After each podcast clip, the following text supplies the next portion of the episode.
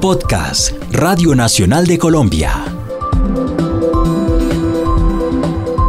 Planetoide con Alejandra Restrepo. La música es un camino lleno de retos hacia su sonido final. Dormiti mi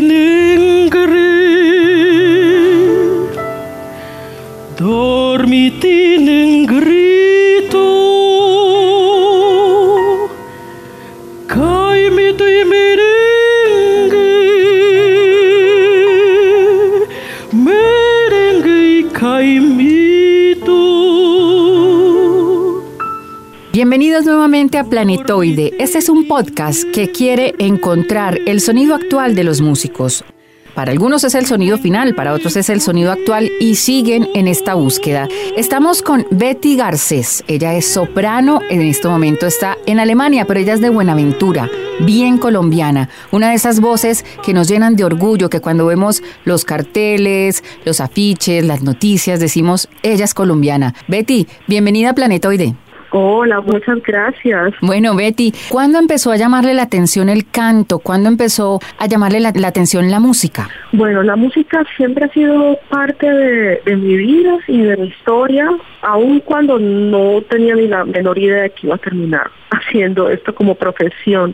La verdad, todo comenzó con mi entorno, el entorno en el que crecí. Yo nací en Buenaventura, rodeada de las chirimías, rodeada de de los arrullados y rodeada de la música salsa, que era la música que amaba mi papá. Él era un coleccionista empedernido de la salsa buena de, ese momento cuando yo estaba chiquitita y tenía una colección grandísima en la casa que todos los amigos se iban allí a escuchar música los fines de semana y eso era todo el día desde la mañana hasta la noche sin parar. Ese fue como mi primer contacto real con la música. Siempre fui como muy, muy reservadita y no hablaba mucho, no me relacionaba mucho con la gente, pero allí solita, en medio de mi mundo, interiorizaba muchas de esas cosas y fue como mi, primer entrenamiento musical, digámoslo así, de reconocer melodías, de aprenderme los textos, de tararear los solos de los instrumentos y todas estas cosas.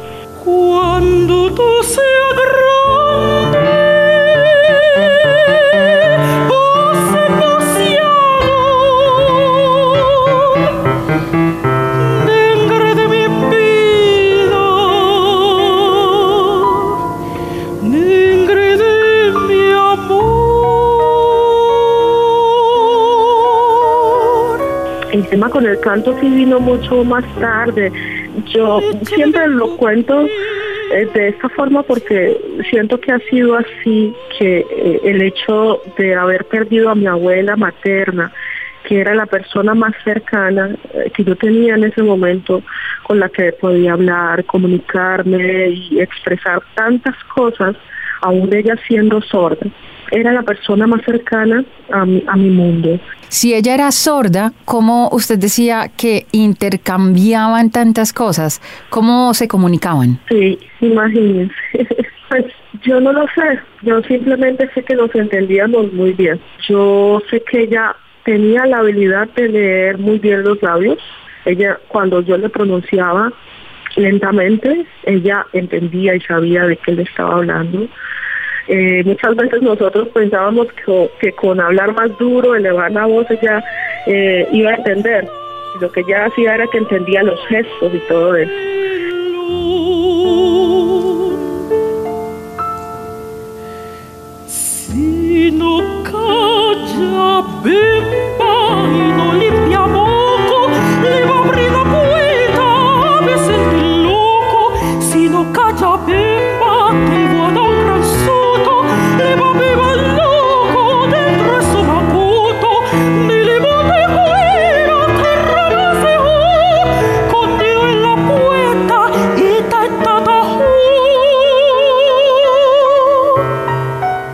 Pasaba el tiempo con ella, me abrazaba, nos sentábamos juntas a ver llover, nos sentábamos juntas ahí en la, puerta de la casa porque en Buenaventura en ese entonces la vida ocurría de la puerta para afuera.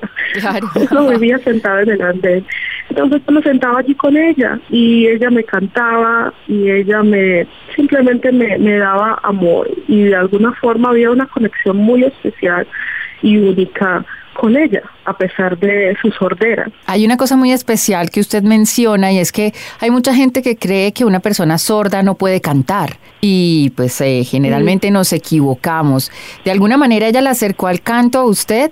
Sí, yo pienso que inconscientemente esos, esos, esos cantos y esas melodías se quedaron grabados en mi corazón. Cuando ella murió, yo volvía a ese estado de, de aislamiento, de estar sola, de no poder expresar tantas cosas con mis hermanas, con mis papás, porque no nos entendíamos, simplemente eran, éramos mundos muy diferentes.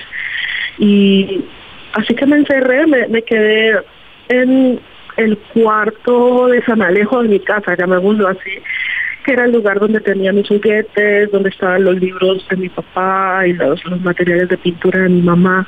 Y ese era mi lugar. Allí yo estaba, pues empecé, empecé a desahogarme, a llorar, a sacar esa tristeza. Y en medio de ese, de ese momento de empecé a cantar, empecé a entonar melodías sin palabras. Y empecé a simplemente a elevar mi voz y a dejar salir muchas cosas que yo no podía pronunciar con palabras porque no, no, no sabía cómo, no, no, no existían palabras para ese, esos sentimientos, ¿no? ¿Qué música empezó a cantar en esa época? En ese momento, no, yo recuerdo que eran más bien como, como las baladas, las baladas de ese momento, una canción que dice Cuando no consigas alguien con nadie, nada sonríe al pasar. Mira lejos y piensa en mí, bajito nómbrame. y cuando no consigas alguien con quien recordar y nada sonríe al pasar, mira lejos y piensa en mí. Una canción que yo ni siquiera recuerdo cómo se llama, porque es muy vieja, pero, pero era la canción que estaba sonando en ese momento y yo la tomé como parte de, de mí y empecé a cantarla con, con toda mi emoción, con todo mi sentimiento. Eso ya después de, de ese primer encuentro con el canto. A partir de allí se fueron desarrollando muchas cosas. ¿Y en qué momento vino ese contacto con el canto lírico? ¿Cuándo se dio cuenta usted que su voz daba para todo eso, que subía tanto, que podía hacer tantas cosas con esa voz? Bueno, pues la verdad yo me di cuenta de eso cuando entré a estudiar canto lírico. Yo no había escuchado nunca en Buenaventura a nadie cantar ópera, porque no, no era en ese entonces un género conocido.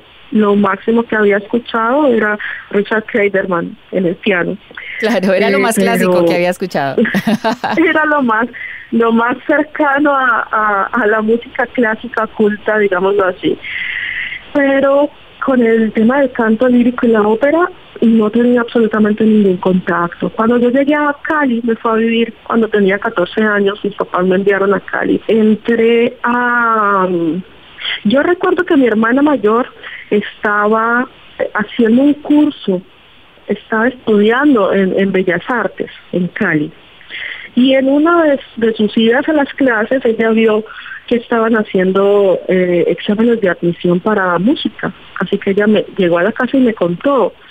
Pero resulta que yo tenía una guitarra que mis papás me regalaron cuando era chiquita, pero nunca la pude tocar porque no tenía, no, no sabía tocarla. No teníamos un profesor de guitarra en Buenaventura en ese momento, así que se quedó archivada.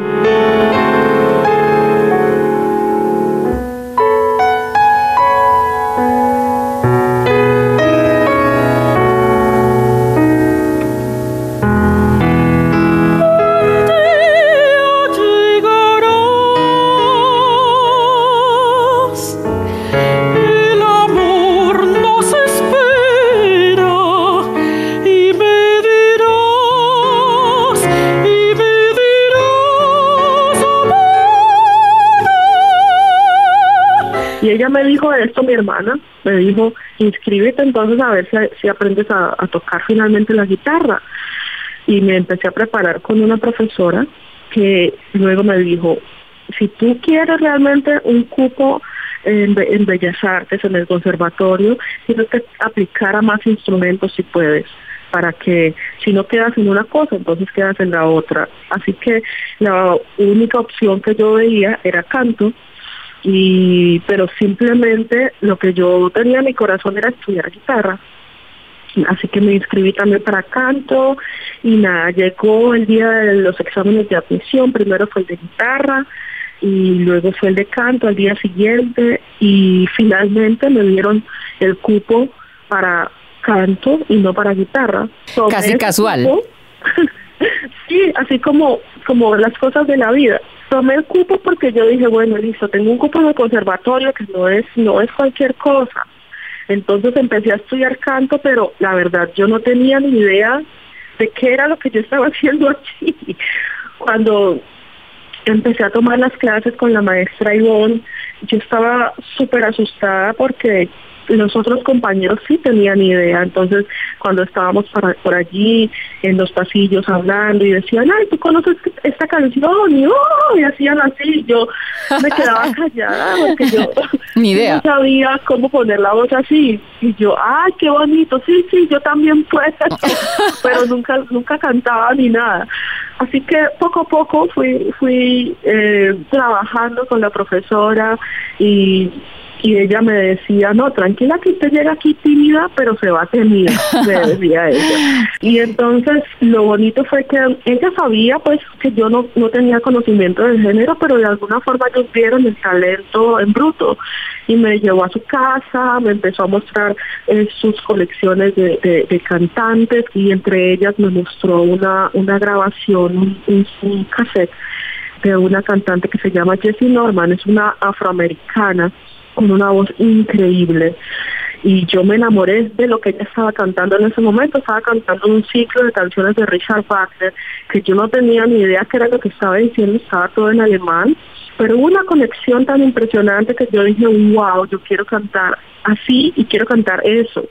Entonces ahí empecé a enamorarme, a enamorarme, a conocer poco a poco de qué se trataba el género y pues nada, nada, la verdad que, fue simplemente que ella empezó a echarle agüita a la tierra para que empezara a florecer ese amor por el canto lírico. ¿Cuántos años lleva ya dedicada al canto lírico? Bueno, yo empecé con este cuento de, de mis estudios y todo en el, en el año 99 y luego en el 2007 terminé mi pregrado en Cali.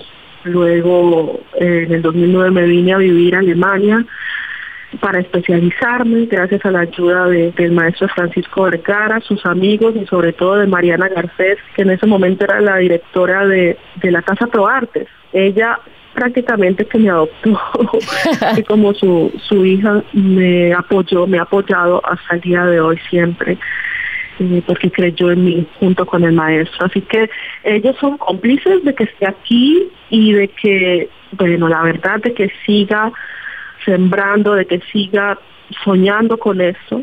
Betty, la voy a poner en un escenario diferente. Imagine que usted Ajá. está mirándose, que está usted misma mirándose eh, cantar en un escenario, el que sea, el que más le guste, pero que tenga cinco años. ¿Cómo se ve? ¿Cómo se ve esa niña de cinco años que era retraída, tímida, un poco callada? Ahora esta mujer gigante con esa voz maravillosa que la ven montones de personas en el mundo, además, porque no solamente la han visto en Colombia, la ven en Alemania, en toda Europa.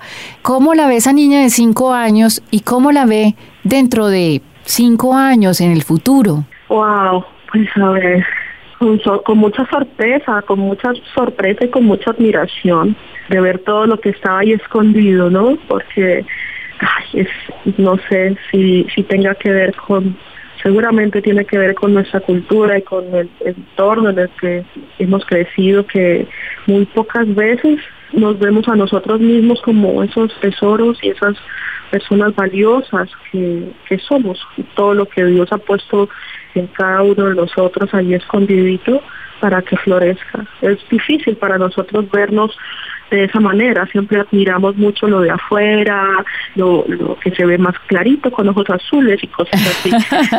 Pero la verdad que es muy, es muy bonito eh, el camino de descubrir hasta, de descubrir todo lo que está eh, escondido en una persona como uno mismo. De verdad que es de mucha sorpresa. Y yo en cinco años, ¿cómo me veo? ¿Qué viene?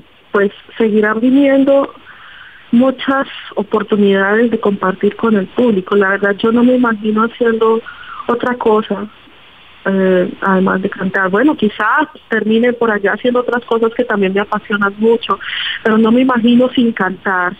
Obviamente sueño mucho con poder llegar a escenarios de mucho renombre, de, mucha fama en, nuestro mundo, como el Metropolitan Opera House, el Royal Opera House en Londres, eh, la Escala y todo esto que son íconos de, de nuestro género.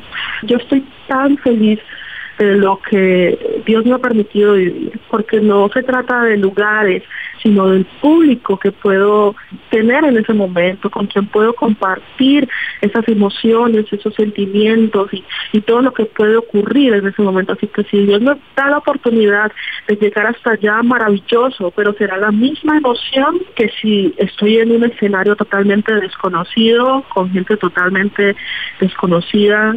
En cinco años me veo feliz, agradecida y dichosa, eh, innovando con mi canto y con diferentes estilos y con eh, diferentes ensambles, cantando ópera, cantando canción alemana, cantando canciones del mundo en los diferentes idiomas y sobre todo llevando esperanza. De alguna forma Dios me ha dado la oportunidad de que esta historia eh, sea particular dentro de lo ordinario y cotidiano, porque hay muchas historias como como esta, como la mía, pero que la gente aún no sabe que son historias maravillosas para contar, para animar, para llenar de esperanza, para inspirar y llenar de fe a gente como, como yo, a gente normal que está allí sin saber los grandes tesoros que están dentro de, de ellos para ser explotados y para llegar mucho más allá de lo que se imaginan. Ese es mi deseo dentro de poco, dentro de cinco años.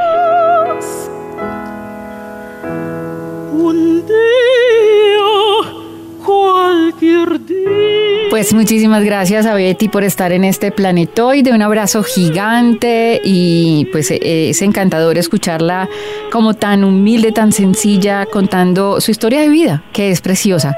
Gracias Betty. Gracias a ustedes, un abrazo, un beso.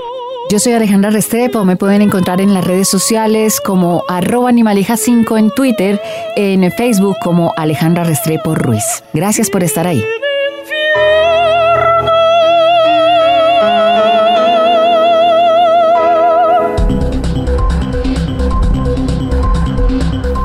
Acabas de escuchar Planetoide con Alejandra Restrepo.